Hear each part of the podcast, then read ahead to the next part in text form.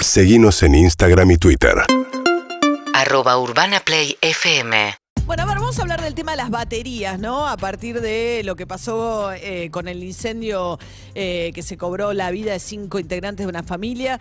Eh, aparece, la, por lo menos en la primera pericia que hace bomberos, la posibilidad de que el fuego se haya iniciado con el recalentamiento de una batería de un monopatín.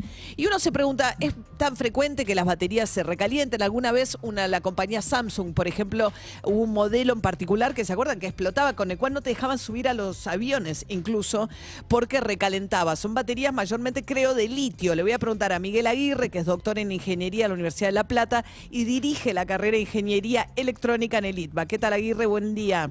Hola, ¿qué tal? Buen día, ¿cómo estás? Bien. Eh, las baterías son mayormente de litio, ¿no? Las que usamos, computación, teléfonos y demás.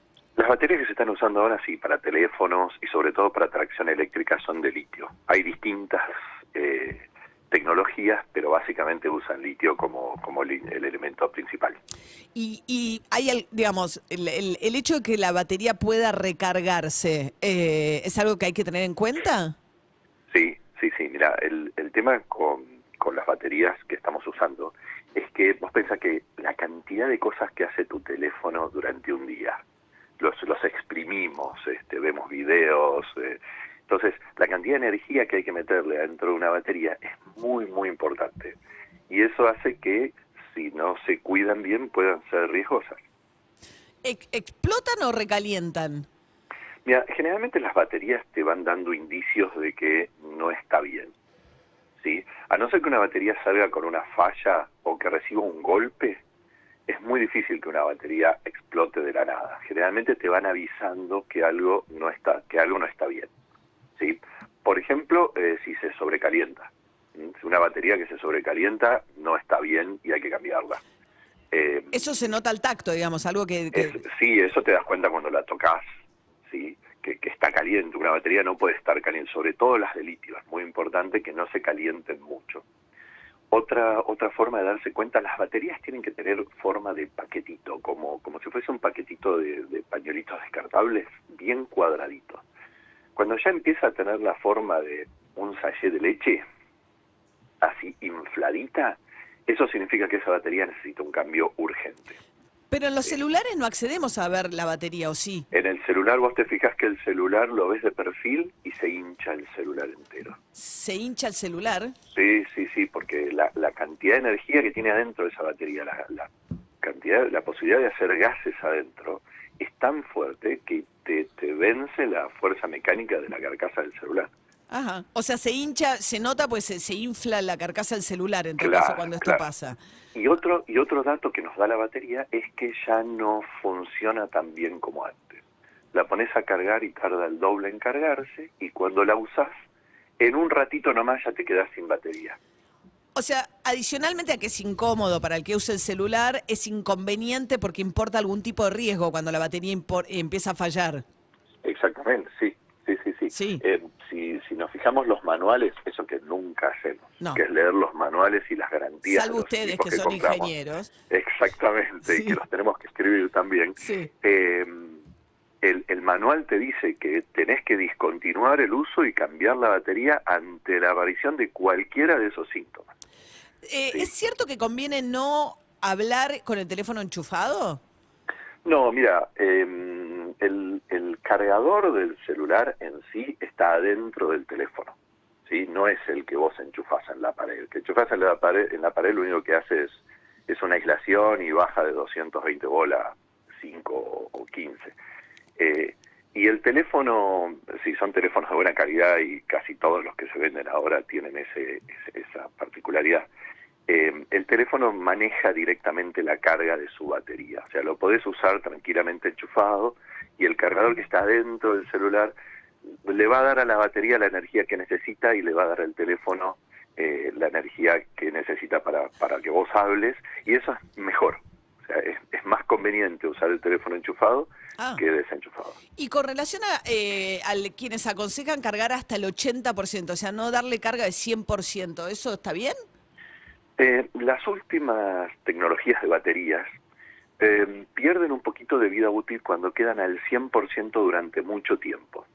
Entonces, por ejemplo, si vos vas a usar una notebook todo el tiempo enchufada, eh, las notebooks ahora, Windows tiene un sistema que te permite cargarlas solo hasta el 80%, porque si le pones mucha, mucha, mucha carga durante mucho tiempo al 100%, perdés un poco de, de- calidad de la batería.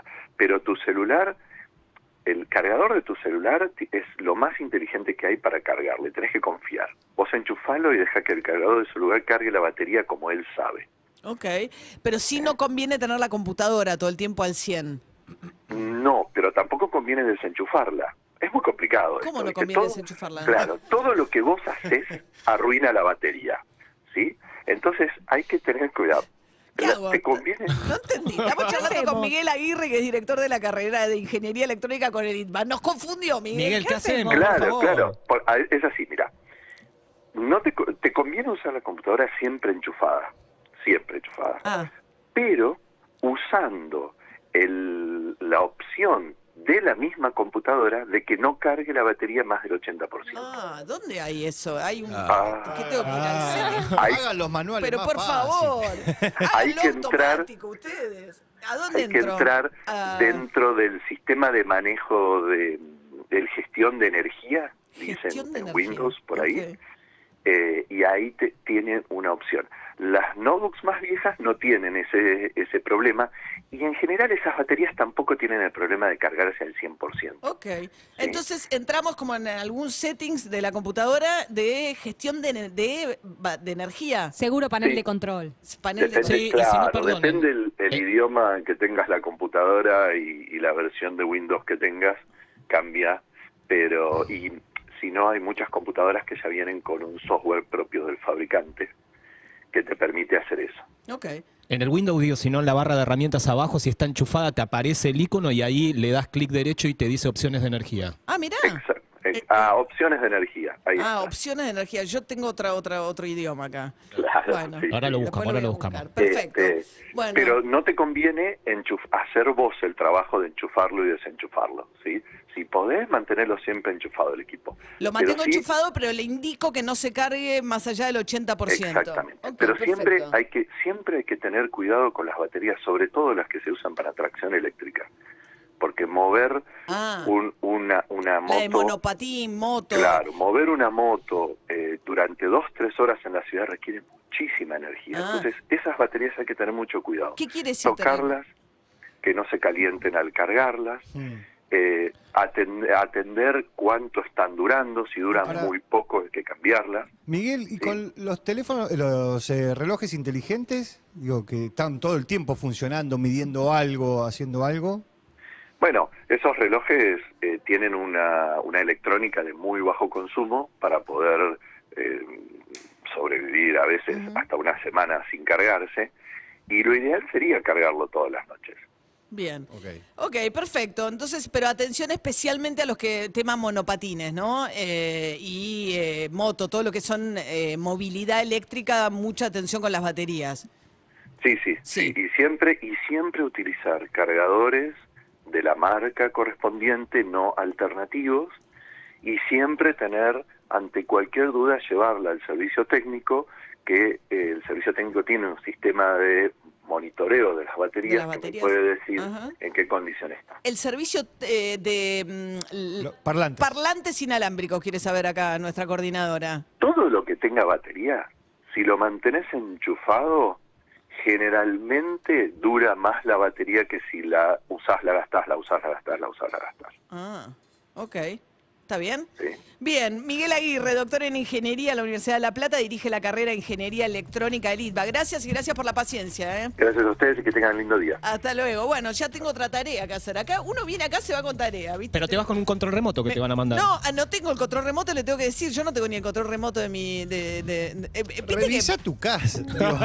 no. Sentá a tus hijas. ¿Cada cuánto se cambia la decirle, eh, pila del control remoto? Cuando no anda más, Cuando María. no anda Y más. cuando Ok. tenés que Cuando sacarla mucha fuerza para cambiar. Cuando tenés que sacarla para usar otro control. También. Muy bien, 8.35 de esta mañana. Urbana Play fm